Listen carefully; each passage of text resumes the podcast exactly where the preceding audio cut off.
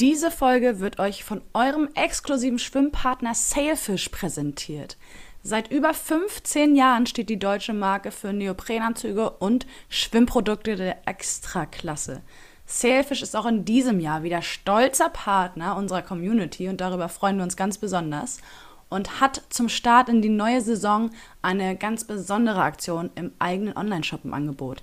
Wenn ihr euch im Monat Februar für einen Triathlon-Neoprenanzug auf sailfish.com entscheidet, bekommt ihr einen Geschenkgutschein für euch oder, wenn ihr möchtet, für eure Lieben im Wert von bis zu 100 Euro geschenkt. Einfach den ausgewählten Anzug in den Warenkorb legen und den kostenlosen Geschenkgutschein auswählen. Wenn ihr euch noch nicht ganz sicher seid, welcher Neo denn der richtige für euch sein könnte, probiert ihr einfach den digitalen Neo-Finder auf sailfish.com aus. Mit ein paar einfachen Fragen werdet ihr zum richtigen Modell geführt, gebt dort eure Körpermaße ein und habt den perfekten Neo in 0, nichts für euch gefunden. Ganz sicher. Das Team von Sailfish steht euch natürlich auch immer per Telefon, E-Mail oder jetzt ganz neu per Videochat zur Verfügung, wenn ihr Hilfe braucht. Einfach auf sailfish.com gehen und ausprobieren. Alle Infos findet ihr selbstverständlich, wie ihr es gewohnt seid, in den Shownotes. Und jetzt wünsche ich euch ganz viel Freude mit dem Briefing zum Märztraining.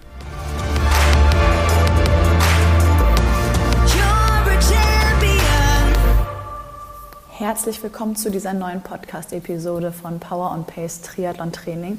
Und bevor wir hier gleich mit dem Gespräch mit eurem Coach Björn Giesmann zum Märztraining starten, ein kleiner Hinweis an dieser Stelle, denn während der Aufnahme mit Björn hat uns die Technik einen kleinen Streich gespielt, weshalb die Tonqualität meiner Spur etwas gelitten hat.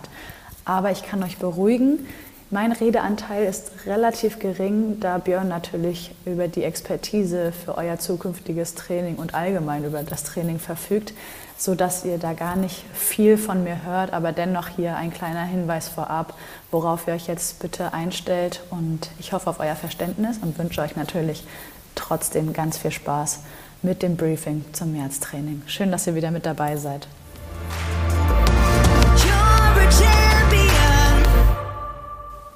Wir sind zurück mit einer neuen Podcast-Episode von Power und Pace Triathlon Training und damit herzlich willkommen, dass ihr wieder eingeschaltet habt hat, hat, hat, hat, hat, habt, freut uns ganz besonders. Mein Name ist Jule Bartsch. Ich bin die Teammanagerin von Power and Pace und kann heute nicht so richtig sprechen, deswegen gebe ich direkt an meinen Gesprächspartner ab und sage erstmal Moin Björn, schön, dass du wieder mit dabei bist. Moin Jule und moin an alle da draußen. Äh, es freut mich, zum nächsten Briefing hier zusammenzukommen, um einfach mal schon mal einen Ausblick zu wagen äh, in Richtung März und dann, äh, je nachdem, wie halt so der März auch individuell aussieht, in Gedenken an Trainingslager und Co. Oder ob vielleicht sogar schon der ein oder andere ein Rennen absolviert. Das wäre jetzt quasi der erste Monat, wo es auch individuelle Spezialpläne für diverse Rennen gegeben hätte oder hat. Ähm, deswegen vorweg, äh, neben all den Trainingsbriefings auch liebe Grüße an alle, die in Südafrika starten oder gestartet sind. Und äh, oder alle Leute, die auf Lanzarote bei der Mitteldistanz am Start stehen. Viel Erfolg sollte es äh, den einen oder anderen geben unter euch. Ja, aber da sind wir auch mal gleich so einen kleinen Ausflug in die Wettkampfsaison, die für einige von euch sehr früh startet, offensichtlich ähm, mal einen Ausflug zu machen. Gebt uns doch gerne mal ein Zeichen, wenn ihr zu den Auserwählten gehört, die sich entschieden haben, da Anfang März mal völlig außer der Reihe. Ne? Was sagtest du, Björn? Südafrika ist normalerweise eher so Ende März. Ja, genau. Das, ähm, also so habe ich es früher mal kennengelernt, dass es entweder das letzte Märzwochenende oder das erste Aprilwochenende ist. Und jetzt ist er schon am 5.3., ähm, also ja wirklich sehr, sehr früh im Jahr. Und das ist ja, ähm, also auf der einen Seite natürlich total schön, weil ich bin selber leider noch nie da gewesen, aber alle, die da gewesen sind, sagen immer, wie schön das Rennen ist und dass das eine tolle Umgebung ist. Aber der fünfte Dritt ist natürlich auch wirklich ambitioniert, das muss man ja einfach sagen. Also das ist ja, mhm. Äh, ich meine, kann man sich ja einfach ausrechnen, ne? dass wenn man jetzt irgendwie einen Hauptwettkampf gewählt hat für Ende Juni, Anfang Juli, dann äh, ist der Januar der neue Mai, so nach dem Motto. Ähm, beziehungsweise beziehungsweise äh, an Weihnachten äh, kann man da schon irgendwie die, theoretisch die gr größeren Umfänge irgendwie angehen. Ähm, und das natürlich ambitioniert, aber auch cool. Also ich ähm, freue mich für jeden, der da startet. Äh, wie gesagt, Lanzarote finde ich auch klasse. Durfte ich letztes Jahr ähm, mehr oder weniger dabei sein, weil Cat das im letzten Jahr gewonnen hat. Ähm, ganz toll, das hat viel Spaß gemacht, das ist ein schönes Rennen, das ist eine sehr ordentliche Radstrecke, also man muss auf jeden Fall ein paar äh, kräftige Beine mitbringen für den Radpart. Ähm, und ja, also von daher auch ein, ein, super Rennen, vor allen Dingen auch ein gutes Vorbereitungsrennen. Also ich bin selber mal gespannt, ob ich da nicht noch irgendwie bin oder so. Das stellt sich irgendwann in den nächsten Tagen raus. Ähm, aber ist auf jeden Fall eine, eine coole Veranstaltung, um sich auf die Saison vorzubereiten. Top-Sache. Also wer Bock hat, ich weiß nicht, ob es noch Startplätze gibt, aber wer denkt, ein spontanes, herausforderndes Vorbereitungsrennen auf Lanzarote, das wäre es jetzt, dann guckt mal nach, vielleicht ergibt sich ja noch was. Und du hast es jetzt im Intro schon gesagt, danke, dass du es mir abgenommen hast mit meinen Stolpersteinen da, verbaler Natur. Wir blicken schon aufs Frühjahr. Also irgendwie ganz abgefahren, weil wir können ja ganz ehrlich sein, wir sind hier jetzt gerade Anfang Februar, aber die Trainingspläne stehen natürlich schon seit einiger Zeit, deswegen das Briefing jetzt. Und draußen ist es eisekalt, deswegen kaum vorzustellen, dass jetzt wirklich das Frühjahr von uns eingeläutet werden darf. Und ich will gar nicht, also wie immer, viel Zeit verlieren mit dem Drumrumreden. Ich schlage vor, wir werden direkt konkret und können schon vorwegnehmen, wer von euch die Zeitung in den Händen hält, weiß es. Es gibt diesmal fünf Wochen und ich habe gerade im Vorgespräch kurz zu dir gesagt, dass ich es schon ziemlich cool finde, weil damit ist der gesamte März abgedeckt. Voll abgefahren. Wir starten Ende Februar am 27., wenn ich mich nicht vertan habe. 27. dürfte es sein, genau. Und enden mit dem 2. April und haben damit eben Anfang bis Ende März komplett drin. Und dann bewegen wir uns ja schon, aber darum kümmern wir uns heute nicht, äh, Richtung Ostern, wo, so viel dürfen wir verraten, ja, wieder ein bisschen mehr Zeit ist für ein bisschen mehr Training. Aber dazu dann im April Briefing. Also gebe ich gern ab an dich, Björn. Fünf Wochen Training im März. Ja, und ähm, was ja ganz charmant ist bei der Geschichte ist, man, ähm, das ist so wirklich, glaube ich, der letzte Trainingsplan wahrscheinlich. Ähm, der nochmal so ein richtig klassisches Muster aufweist. Also wenn wir schon beim Briefing sind, dann ähm, können wir vielleicht mal die Wochen einzeln sezieren. Wir reden jetzt immer, das sei natürlich klar gesagt, ähm, von all den Plänen, die irgendwie sich an den Printplänen vom Zeitpunkt des Wettkampfs her befinden, ganz grob. Also für alle Trainingspläne, auch die Spezialisierungspläne, deren Hauptwettkampf in irgendeiner Form im Juni, Juli zum Beispiel liegt. Wenn jetzt natürlich der Hauptwettkampf irgendwo im April liegt ähm, oder ne, wie angesprochen gerade Südafrika oder Lanzarote anstehen, dann ist das natürlich ein Stück weit anders vermutlich. Oder nicht nur vermutlich, mhm. sondern ist das natürlich ein Stückchen anders. Deswegen die klammern wir mal ganz kurz aus. Wenn wir jetzt aber so den Großteil der Leute nehmen, dann haben wir jetzt nochmal ähm, noch so einen richtig standardisierten, oder standardisierten, aber so einen richtig klassischen Trainingsplan, dann auch noch zufällig über fünf Wochen. Dann bekommt man da auch einen Überblick, wie der so ausgestaltet ist. Und wir sezieren den mal, weil das jetzt wirklich das letzte Mal ist. Als nächstes kommt irgendwie Ostern, dann kommt der 1. Mai, den wir dieses Jahr auch nutzen, weil Montag, ähm, dann kommt irgendwie Pfingstmontag. Ich glaube, Christi Himmelfahrt, wenn ich nicht falsch bin, ist ein mhm. ähm, in Deutschland weiter Feiertag. Und dann haben wir schon, wenn, wenn Pfingstmontag rum ist, ich meine, es müsste am 29. Mai sein, dann sind wir schon mitten in der Wettkampfphase eigentlich, wenn man so will.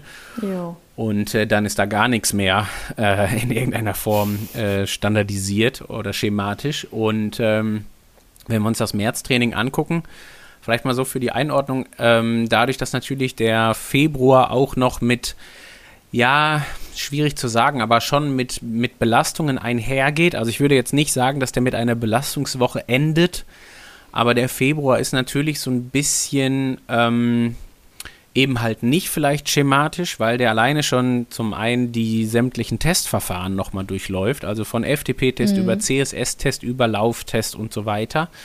Dann ist auch immer so ein bisschen die Frage, wie belastend im wahrsten Sinne des Wortes auch das Wetter ist und sowas und wie man, wie gut man das Training so durchbringt. Das heißt, der Februar ist irgendwie, ja, kein ganz einfacher Monat. Also völlig okay, wenn man da gerade äh, hin und wieder auch mal so eine Phase hat, wo man ein kleines bisschen hadert.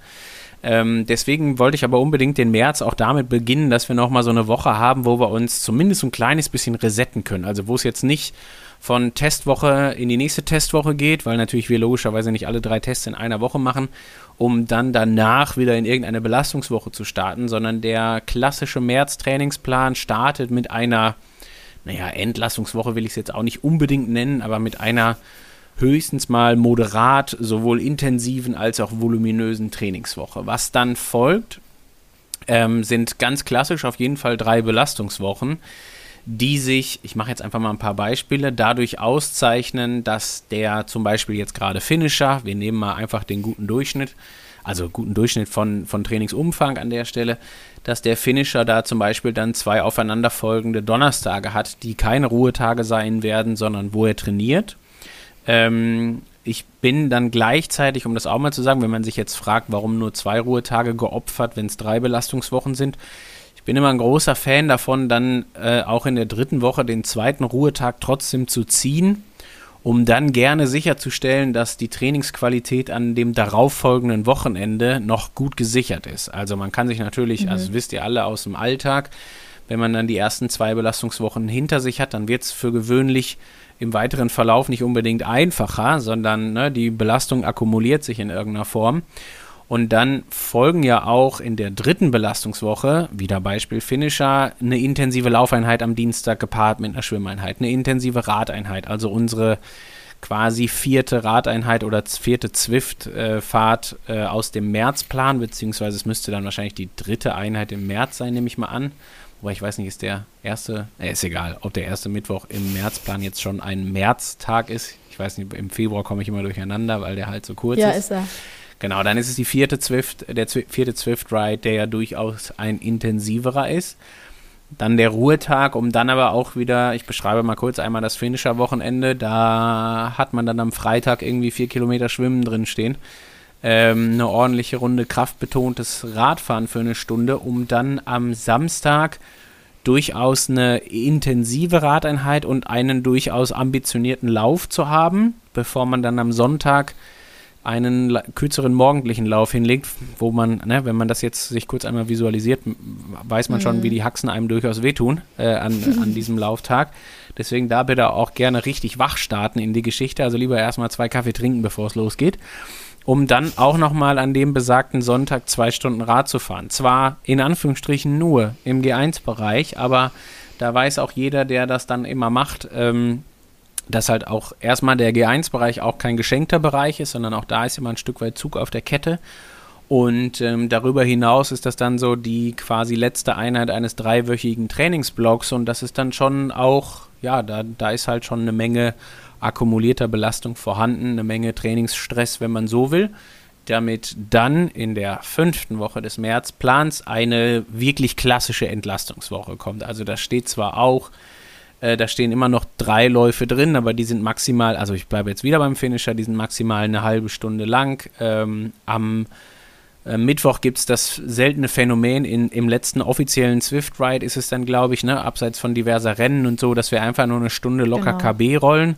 Da würde ich dann gerne wieder mit Frank zusammenfahren, äh, wie wir Anfang Februar passiert, vor allen Dingen auch, damit es dem Frank nicht so schlecht geht wie Anfang Februar.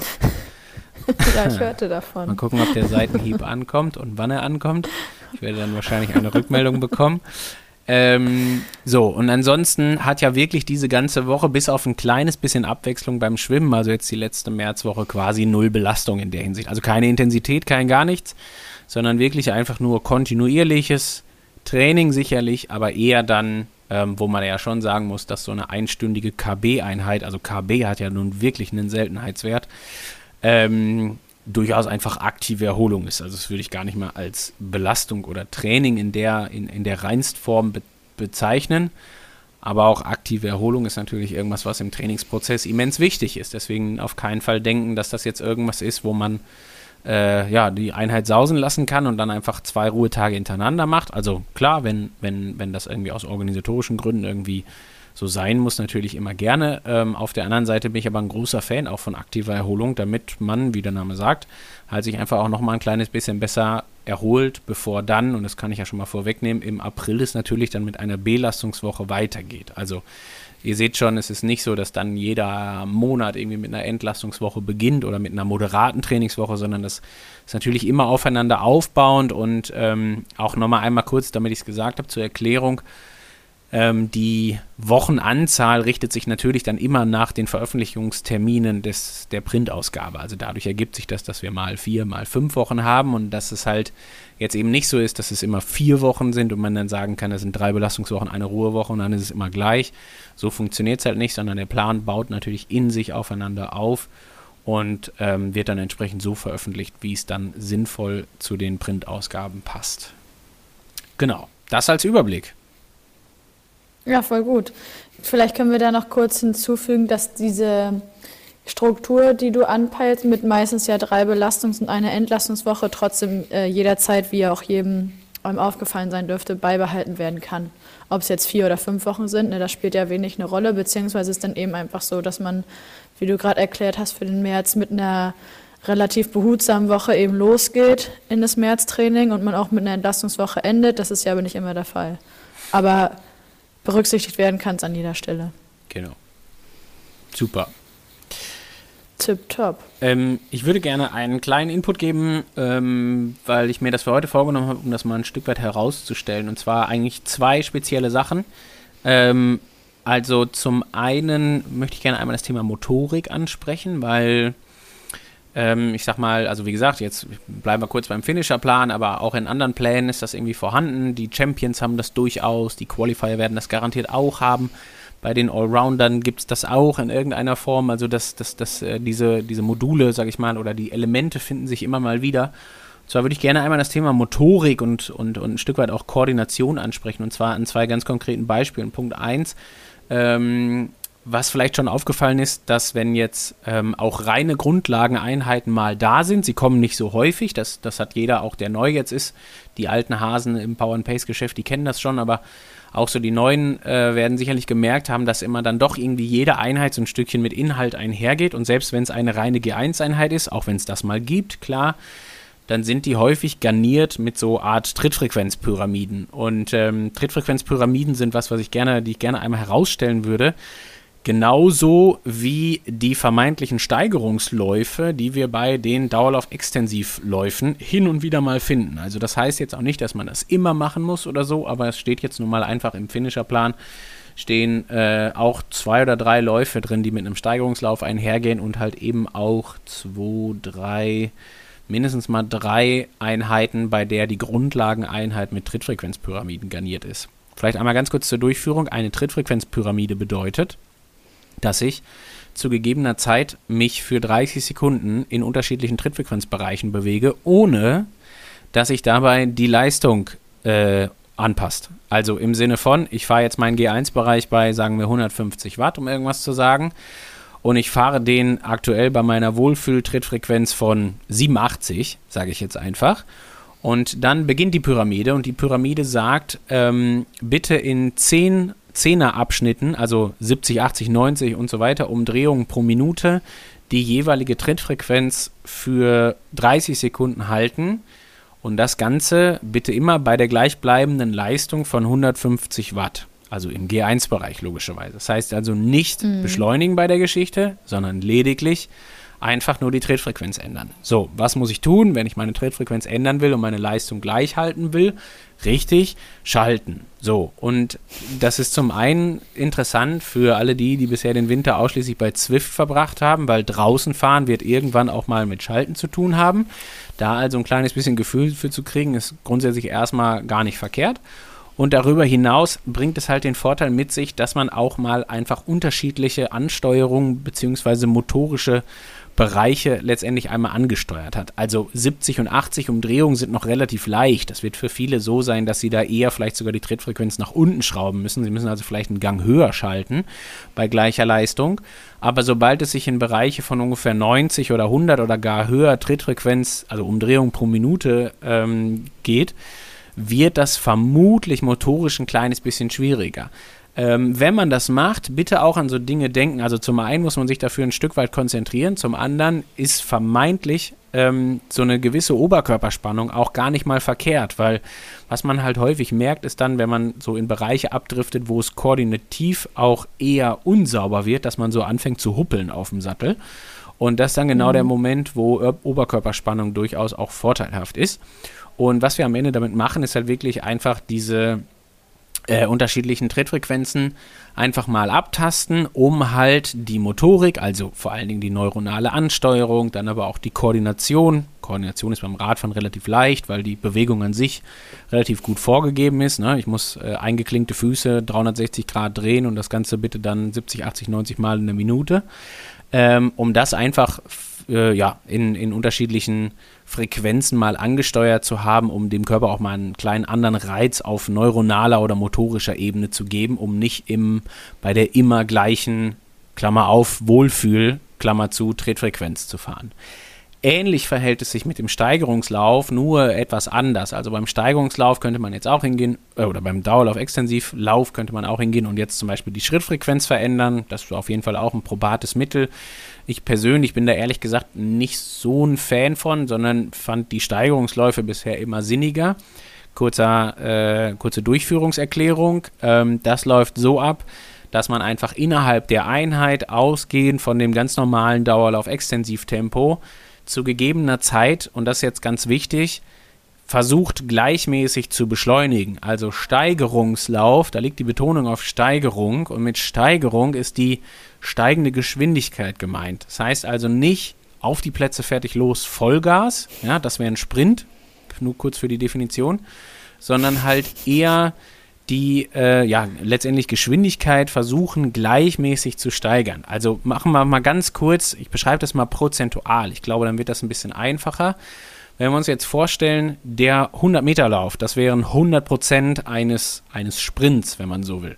So, und jetzt ist der Dauerlauf-Extensivlauf bei, wir machen es mal gedanklich gerade, bei 20% eben dieser Intensität oder dieses Sprints, wenn man so will, angesiedelt. So, und jetzt versucht man, die Intensität bzw. die Geschwindigkeit kontinuierlich zu steigern, bis man von diesen vermeintlichen 20 Prozent in etwa so bei grob 80, vielleicht 90 Prozent ankommt, in jedem Fall aber noch ein ordentliches Stückchen weg ist von dem Vollsprint. Ja? Dafür gibt es also mhm. keine Notwendigkeit. Wir brauchen also auch keine hundertprozentige Geschwindigkeit oder ähnliches, sondern die, das Wichtige an dem Element ist die Steigerung als solche. Und dann ist einmal wichtig aus metabolisch-physiologischer Sicht, dass diese Belastung auch nur sechs bis acht Sekunden ganz grob irgendwie andauert und dass man danach per sofort quasi zurück in die Dauerlauf-Extensivgeschwindigkeit geht. Also sechs bis acht Sekunden beschleunigen bis auf ungefähr 80, 90 Prozent der maximalen Intensität oder Geschwindigkeit, je nachdem, wie man es jetzt gerade gerne hätte, um dann halt da genau wieder rauszugehen und dann halt einfach im Dauerlauf-Extensivlauf weiterzulaufen. Vorteile, Ganz klar, motorische Ansteuerung, auch Koordination, ne? Endlich mal raus aus dem Wohlfühltempo. Nicht das, was wir immer eh können und so, wo wir uns immer ganz toll bei fühlen, sondern auch mal das hinzukriegen, wo wir sagen, okay, da müssen wir jetzt die Füße schon schneller voreinander schmeißen und sowas. Und das ist von der motorischen, äh, koordinativen Beanspruchung durchaus ein anderer Schnack. Gleichzeitig aber in jedem Fall dafür zu sorgen, dass wir das nicht für 10, 15, 20 Sekunden machen. Es gibt dann auch keinen Bonus, wenn man das irgendwie verdoppelt von der Dauer, sondern der Haken ist dann, das, oder sagen wir es, formulieren wir es mental-psychologisch wertvoll, der Vorteil, nach sechs bis acht Sekunden wieder abzubrechen, liegt einfach darin, dass man erst gar nicht großartig das anaerobe System ansteuert, welches wir für eben diese hochintensiven Sprints, Antritte, Läufe, was auch immer was, äh, Beschleunigungen brauchen, weil dieses anaerobe System, das wollen wir nicht unbedingt antitschen. Das ist völlig in Ordnung, wenn das bei so Dauerlauf-Extensiv-Sachen einfach da unten bleibt von der Intensität her oder von der Aktivität her, wo es gerade ist. Und wir müssen das dann äh, nicht unnötigerweise irgendwie wachrütteln übermäßig. Deswegen halt wirklich ne, nochmal nach sechs bis acht Sekunden das Ganze beenden und dann einfach wieder zurück in den Dauerlauf-Extensivbereich. Dann hat man natürlich so eine kleine Verzögerung. Ne? Die Atmung wird ein bisschen hochgehen, auch die Herzfrequenz wird ein Stück weit re äh, reagieren. Und dann warten wir einfach zwei, drei Minuten im Dauerlauf-Extensivlauf wieder ab. Also die laufen wir natürlich, die bleiben nicht stehen. Äh, und dann nivelliert sich das und dann machen wir das halt, wie in der Einheitsbeschreibung steht, in äh, ja, halbwegs vernünftiger Regelmäßigkeit, um halt immer wieder aus diesem Wohlfühl, aus dieser vermeintlichen Wohlfühlgeschwindigkeit rauszukommen. Genau, also das, das Thema ähm, Motorik und Koordination ähm, und um auch nochmal, das ist mir auch mal wichtig, so eine kleine Wichtigkeit für so vermeintliche ja, Nebensächlichkeiten, sagen wir es mal vielleicht so, im Training zu geben. Also es ist nicht so, dass nur die IE-Intervalle oder die EB-Intervalle oder die Tempowechselläufe oder wie auch immer was einen Sinn haben, sondern manchmal sind es auch die Kleinigkeiten, die in jedem Falle auch ordentlich wichtig sind. Also da bitte auch dran denken. Genau. Das war eigentlich mein Teil äh, zu den beiden wichtigen Total oder gut. zu dem, den wichtigen Elementen. Ähm, oder zum ersten wichtigen Element, weil ich hatte noch ein zweites. Ähm, genau. Und das würde ich auch gerne noch mal einmal beschreiben. Und zwar, und jetzt wieder, das, da findet sich nicht jede Kategorie wieder, aber es ist eine absolut traumhafte Einheit, wie ich finde, ähm, die da so aussieht, dass es, da steht G2SB in den jeweiligen Radeinheiten. Oh ja. ähm, G2, nochmal ganz kurz irgendwie per Definition, ist ja irgendwie sowas, was sich im Bereich von 80, 85, 90 Prozent der Schwellenleistung ähm, abspielt wohingegen der SB-Bereich halt irgendwas ist, was deutlich oberhalb des Schwellenbereichs liegt. Also wenn man so will, ich beschreibe es mal ganz einfach, ist das eine Einheit, wo man irgendwie dreimal zehn Minuten moderat intensiv mit jeweiligen 30 Sekunden im hochintensiven Bereich verbindet. Und das sieht dann in der Umsetzung so aus, äh, klar, wir fahren uns erstmal ein und so weiter. Wenn wir dann das erste G2-Intervall fahren, fahren wir so grobe vier Minuten im G2-Bereich, was ja durchaus auch schon, also moderat intensiv klingt irgendwie noch nett, ne? Das ist ja durchaus schon mit ordentlich ja, Zug auf der Kette. Dann fahren wir für 30 Sekunden im SB-Bereich, was richtig ordentlich wehtut. Ähm, also um mal so eine Hausnummer zu nennen, wenn ich jetzt eine Schwellenleistung habe von irgendwie 300 Watt, um mal ein Beispiel zu bringen, dann lande ich so bei 375 Watt ganz grob, also so in etwa 120, 125, 30 Prozent der Schwellenleistung. Das tut also weh. Und das vermeintlich eklige daran ist, dass man nach den 30 Sekunden eben nicht die Füße hochhängt und dann wieder wartet, bis es wieder klappt, sondern halt im G2-Bereich weitermacht. Das heißt, man muss danach aus dem Hochintensiven raus wieder in das mindestens mal moderat intensive und mit Zug auf der Kette äh, um da, um da wieder rein. Und das Wechselspiel wiederholt man dann, je nachdem, welche Einheit es gerade ist. Aber ich bringe das Finisher-Beispiel, da sind es dreimal 10 Minuten G2 und jeweils garniert mit den zweimal 30 Sekunden im SB-Bereich. Also 4 Minuten mhm. G2, 30 Sekunden SB, 4 Minuten G2, 30 Sekunden SB und dann 2 Minuten, bis die 10 Minuten G2 akkumuliert dann zu Ende sind. Dann eine lockere Pause einlegen von groben 10 Minuten und dann das Spiel noch zweimal wiederholen, jeweils immer mit der Pause.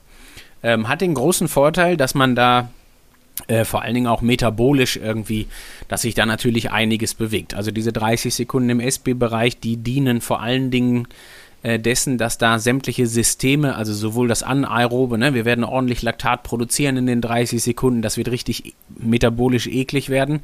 Gleichzeitig ist das aerobe System, also unsere Atmung, die Sauerstoffaufnahme und die Verarbeitung dessen natürlich auch unter Volllast unterwegs. Und ähm, dann haben wir zwischen diesen 30 Sekunden dann immer vier Minuten Zeit und G2 als solche Intensität ist eine, bei der es sich ganz wunderbar irgendwie auch Laktat verstoffwechseln lässt. Also das zuvor angehäufte, eklige, vermeintlich eklige, was auch nicht richtig ist, aber ich beschreibe es mal sehr praxisnah naja, heute. ähm, genau, äh, das wird dann halt weiter verstoffwechselt und dadurch, dass wir weiterhin viel Sauerstoff aufnehmen, wird auch viel davon verstoffwechselt. Und im G2-Bereich ist es definitiv so, dass wir deutlich mehr verstoffwechseln können, als wir produzieren gerade, also zu unseren Gunsten quasi. Und ähm, wie gesagt, das äh, zuvor produzierte in den 30 Sekunden oder das latent angehäufte wird dann halt einfach weiter verstoffwechselt. Und ähm, ja, das ist aus vielerlei Gründen, äh, finde ich, total gute Einheit. Zum einen ist das für die Sauerstoffnahme super, weil ne, das einfach durchaus sehr gute intensive Belastung, gleichzeitig metabolisch ist es auch sehr interessant, weil man halt eben diese, diese Mischung hat aus irgendwie ordentlich produzieren und dann aber auch wieder sehr ordentlich weiter verstoffwechseln, ist gerade auch so für den Rennverlauf und Co auch immer irgendwie interessant. Und ähm, ja, was ich eigentlich am meisten daran mag, sind diese Belastungswechsel, die man da eingeht. Also auch da, ne, dreimal zehn Minuten G2 jeder, der jetzt so ein bisschen äh, Familie, wie sagt man auf Deutsch, äh, gewohnt ist, den Trainingsbereich, nee, ja. wie sagt man, äh, der den Trainingsbereich ja. oder den Vertraut Trainingsplan vertraut mit. ist, danke, das war das Wort, ja. der weiß, wie sehr ich G2-Intervalle liebe. Ähm, und jetzt in dem Fall ist es ja irgendwie was, wo vor allen Dingen auch diese Wechsel das Ganze nochmal irgendwie, dem Ganzen nochmal einen ganz anderen Reiz geben und ähm, ja, auch eine schöne, eine schöne Abwechslung in der Intensität. Also das so zu der zu dem Zusammenspiel aus G2 und SB. Ja, Wahnsinn. Also ich finde ekel, ekelhaft bzw. eklig trifft es eigentlich ganz gut. Das war das einzige Wort, was mich gerade umtrieben hat, während ich, dir gerade zugehört habe. also von daher ähm, total gut. Und ich habe mir auch gerade gedacht, wenn man dann SB gerade hinter sich hat, dann fühlt sich G2 wahrscheinlich fast an wie Urlaub, ne? Also das ist ja immer das Abgefahrene, so auch wenn du schnelle Intervalle, also wirklich schnelle Intervalle läufst, dass sich dann ein Tempo, was normalerweise im Wettkampf beispielsweise G2 wäre, auf einmal anfühlt wie Erholung. Also ich glaube, da weiß man dann die einzelnen Bereiche viel mehr zu schätzen im Nachhinein. Ja, und ähm, ich sag mal, der Übergang ist so das, was, finde ich, immer hässlich ist. Also wenn man so wirklich dieses hochintensive ist ja, man ist ja immer geneigt, dann erstmal die Füße hochzulegen, sinngemäß, ne? Weil man hat sich da ordentlich belastet. Das passiert jetzt natürlich in dem ja. Fall nicht, aber ich finde, sobald man dann irgendwie wieder für 30 Sekunden, 60 Sekunden im G2-Intervall drin ist, dann geht es ja gut voran. Ähm, und das ist eigentlich eine ganz schöne Sache. Und deswegen mag ich das so sehr, ähm, weil das halt, wie gesagt, ein schönes Wechselspiel ist, weil auch metabolisch enorm viel passiert. Und das ist eigentlich das, was, was sehr interessant ist an der Einheit. Genau. Ja, super gut. Hast du noch zusätzlich was? Ansonsten habe ich nämlich auch zwei Punkte ich aus den aktuellen dran. Trainingsplänen. Okay, also gewissermaßen sind es natürlich wieder nur Fragen an dich, dass du ein bisschen Hintergrund vermittelst zu dem, was im Trainingsplan steht. Und zwar habe ich mir einmal notiert, dass jetzt Pacing wieder äh, mehr an Bedeutung gewinnt im Laufen, einzelne Tempobereiche abzuklopfen. Und äh, K3 ist nicht das erste Mal jetzt im März-Training mit vorhanden, sondern poppt gefühlt schon seit November immer mal wieder mit auf. Aber da würde ich gerne einfach bisschen mit aufräumen, damit jeder draußen wirklich weiß, was er mit K3 anzufangen weiß, weil ich weiß, dass es da Verwirrung gab, wenn auf einmal doch die Rede von G2, aber einer niedrigen Trittfrequenz ist und ähnliches. Ja. Womit möchtest du anfangen? Ähm, K3, weil wir eben schon bei Trainingsbereichen, äh, bei Trittfrequenzen waren und das ist ja immer das, mhm. ähm, der Hintergrund ist ja immer relativ einfach, also Leistung als solche setzt sich zusammen als Produkt aus Trittfrequenz und Kraft. So, und äh, deswegen möchte man, wenn man ähm, eine Trittfrequenzpyramide einbaut, lässt man die Leistung gleich. Wenn man dann mit höherer Trittfrequenz fährt, ist es automatisch so, dass weniger Kraft am Pedal ankommt, weil einfach weniger Kraft gebraucht wird, um halt die entsprechende Leistung zu generieren. Und da spielt man dann quasi mit dem motorischen Teil, ne? also höhere Trittfrequenz. Mhm. Bei K3 macht man genau das Gegenteil. Da reduziert man die Trittfrequenz so sehr, dass halt der Kraftanteil merklich größer wird und ähm, jetzt ist das klassische K3-Training, das geht ja so in Richtung 40 bis 60 Umdrehungen pro Minute. Muss ich zugeben, bin ich nicht der ganz große Fan von, vor allen Dingen nicht im Triathlon, weil ich, also, das ist jetzt eine rein anekdotische Evidenz, da habe ich jetzt keine, da gibt es keine Studienlage zu und die wird es auch nie zu geben, weil es viel zu komplex ist, um das rauszufinden oder isoliert rauszufinden, aber ähm, ich bin mir immer nicht sicher, wieso die Auswirkungen sind. Zum einen erstmal, was die Verletzungsproblematik angeht. Also 40 Umdrehungen ist halt schon echt niedrig, die Kraftanteiligkeit sehr groß, die Belastung für Sehnen und Bänder dementsprechend auch. Gleichzeitig bin ich mir immer ehrlich gesagt nicht so sicher, wie sich halt so sehr niedrige Trittfrequenzen auf das Laufen auswirken. Und da ich das ungerne irgendwie, also da sehe ich dann den großen Mehrwert nicht zwischen 40 und 60 Umdrehungen zum Beispiel oder 65 Umdrehungen, deswegen immer gerne eher die Oberkante wählen. Führt auf jeden Fall trotzdem dazu, dass wir halt eine gewisse Kraftausdauerschulung haben, ähm, eben weil wir dann mit einer Intensität fahren, die leicht unter dem Schwellenbereich liegt, um halt einmal die schnellen Muskelfasern bestenfalls auch mit ansprechen zu können und die dann auch ein Stück weit umzustuhlen, umzuschulen. So die, so die Theorie. Ob das so 100% funktioniert, also jetzt mal wirklich rein sportwissenschaftlich, das ist etwas schwierig zu sagen. Da gibt es nicht die ganz genaue Studienlage zu. Ich persönlich bin immer ein großer Fan davon, alleine weil ich einfach finde, dass so eine gewisse Kraftausdauerschulung auch im späteren Verlauf für irgendwie zum Beispiel auch nicht zuletzt das Rennen irgendwie gut ist, weil man halt einfach auch nicht, ähm, also jetzt gerade im Rennen hat man dann ja die Situation, dass man vielleicht auch mal fünf, sechs Stunden eben in Aero-Position fährt mit einer ordentlichen Intensität und so weiter.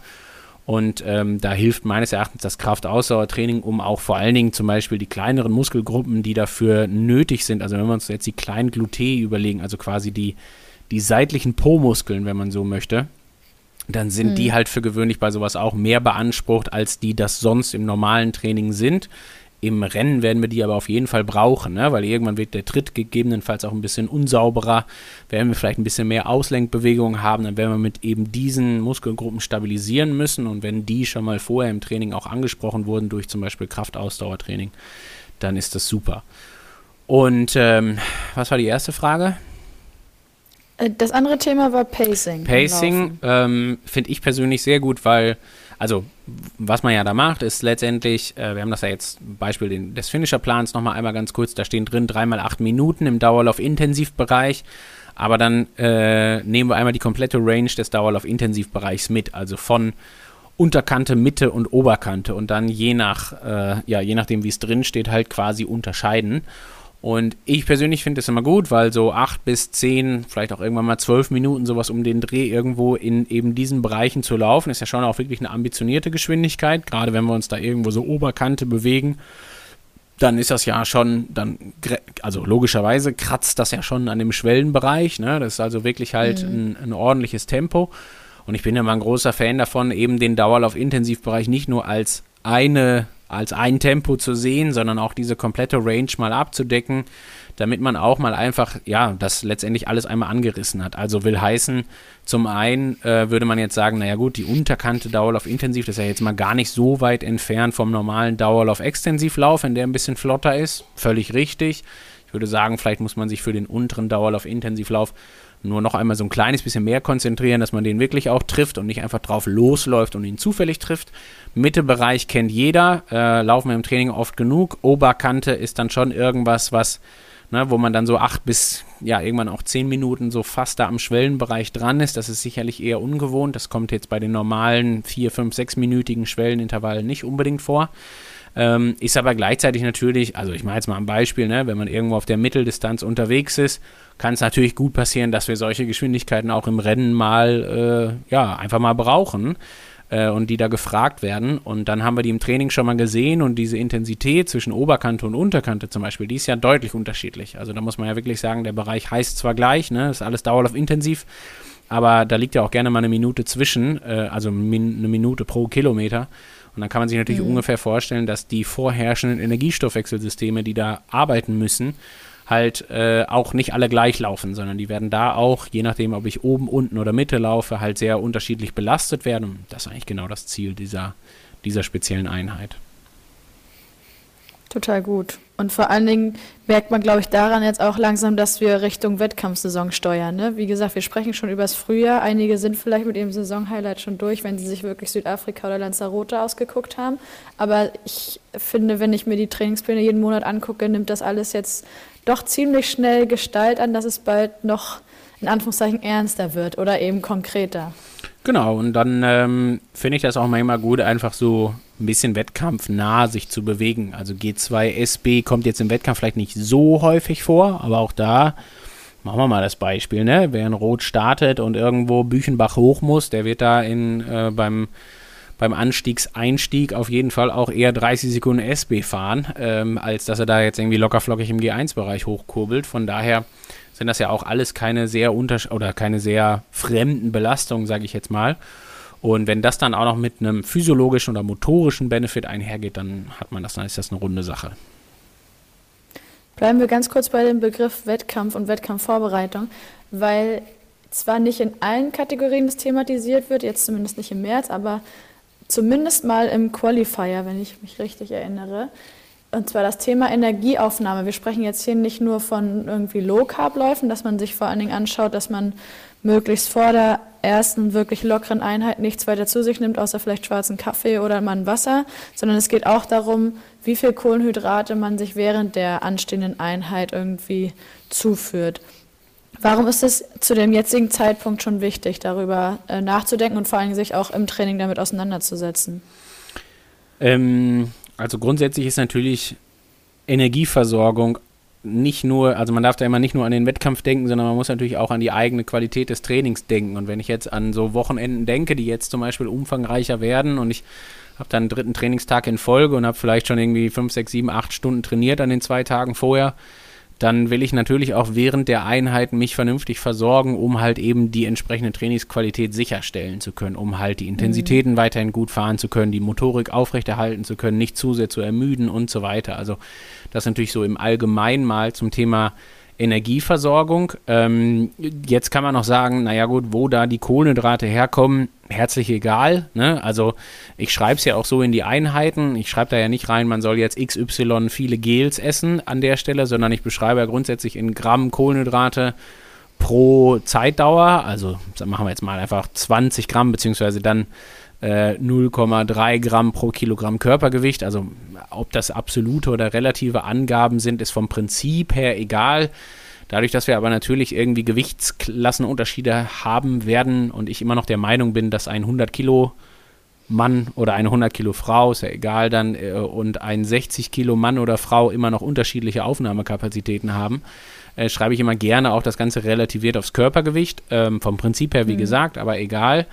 So, und wenn dann so Angaben drinstehen, sinngemäß von 20 Gramm Kohlenhydraten alle 20 Minuten zum Beispiel, dann wären das, geht das so in Richtung 60 Gramm. Das ist also irgendwas zwischen wahrscheinlich 0,67, also 0,6 bzw. 0,7 Gramm bis hin zu vielleicht sogar auch 1,2 Gramm pro Kilo Körpergewicht, wenn man so will, je nach Gewichtsklasse. Und das kommt natürlich zu Teilen der Wettkampfernährung dann schon näher. Also da, wo man sagen würde, ähm, so ungefähr sieht die Kohlenhydratzufuhr im Rennen halt auch aus. Und es geht mir erstmal darum, dass man überhaupt lernt oder wieder aufweckt oder was auch immer was im Training oder unter Belastung zum einen zu essen, aber vor allen Dingen natürlich auch die Kohlenhydrate verarbeiten zu können im Magen-Darm-Trakt muss man sich immer ganz klar vorstellen, der Körper hat unter Belastung, irgendwie, wenn wir irgendwelche G2-Intervalle fahren, Besseres zu tun, als jetzt Kohlenhydrate zu verdauen. Er muss es aber trotzdem tun.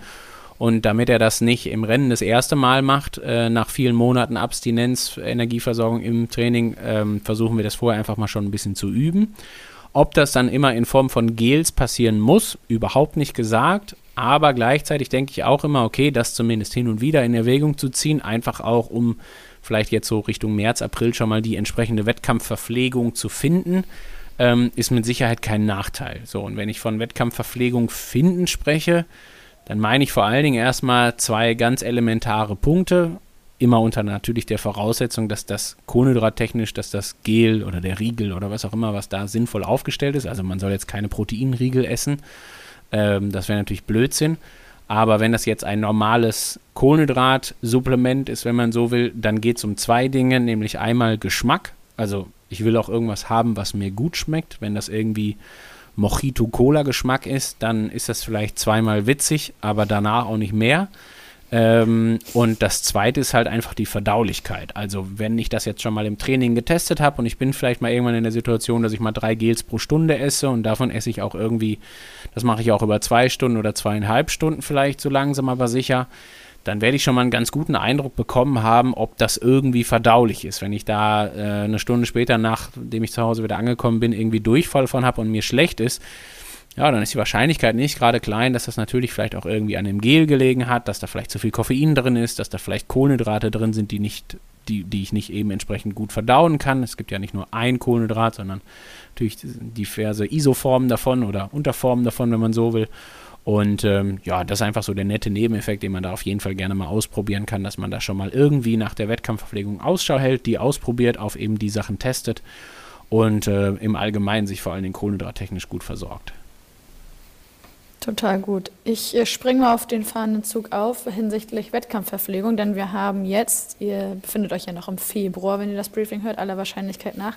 Wir haben Mitte März, am 14. März, ein Webinar mit Caroline Rauscher zum Thema Wettkampfverpflegung und sehen nämlich genauso wie wir jetzt im Briefing den Zeitpunkt als absolut optimal an, sich jetzt schon damit auseinanderzusetzen, weil dann seid ihr nämlich pünktlich dran besser, als wenn ihr irgendwie Ende Mai mit Wettkampf-Highlight, weiß ich nicht, Mitte Juni anfangt, euch mal umzuschauen, was vielleicht denn das wäre, was zu eurer Mittel- oder vielleicht Langdistanz gut passt, weil dann wird es langsam eng.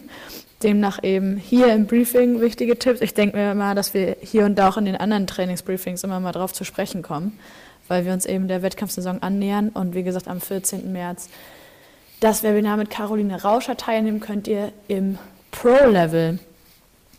Super. Björn, also auf meinem Zettel habe ich die wichtigen Punkte von dir und von mir notiert, abgehakt. Perfekt. Finde sehr cool und ich glaube, wir können dir noch einen Querverweis geben, denn mit der aktuellen Ausgabe 208 gibt es auch eine neue Serie in Zusammenarbeit mit dir. Das dürfen wir, glaube ich, verraten, richtig? Du kannst das gerne verraten. Äh, aber ich sag mal, die Leute, die die Podcast-Briefings hören, die, die sind ja schon, das sind ja geschulte Leute. Die sind ja, die sind ja, ja schon, die sind ja einfach in puncto Trainings-Know-how schon, schon haben die Vorsprung. Ähm, aber genau, ja. Also in der Serie geht es auch um so Elemente im Training, so, so in der Art heißt sie, ich weiß jetzt nicht ganz genau, aber das war der Arbeitstitel auf jeden Fall. Ich weiß nicht ganz Training genau, wie es ausformuliert ja. ist. Ähm, aber da werden wir auch so ähnliche Sachen besprechen, wie, wie wir das jetzt hier gerade im Training, äh, im, im Training, im Briefing schon gemacht haben. Ähm, genau, und da die erste, das erste Thema sind halt unterschiedliche Intensitäten beim Laufen und welche ähm, ja, Faktoren äh, man oder welche Elemente man oder anders gesagt, das Element Intensität beim Laufen, für welche Parameter und Co. man das letztendlich sich zunutze macht, wenn man so will.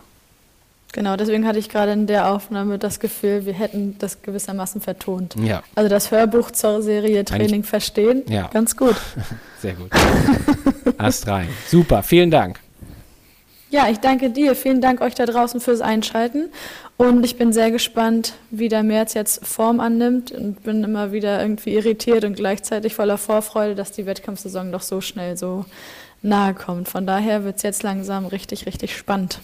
Danke dir, Björn. Ich glaube, da haben wir heute nochmal ganz andere Inhalte geliefert, als sonst nur uns auf die Trainingspläne zu beschränken. Danke dir. Beschränken in Anführungszeichen. Und äh, vor allen Dingen danke an alle da draußen. Viel Spaß weiter beim Training.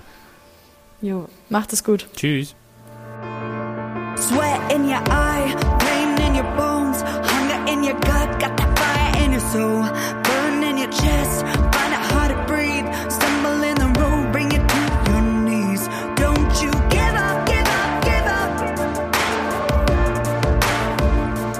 Go on and get up, get up, get up.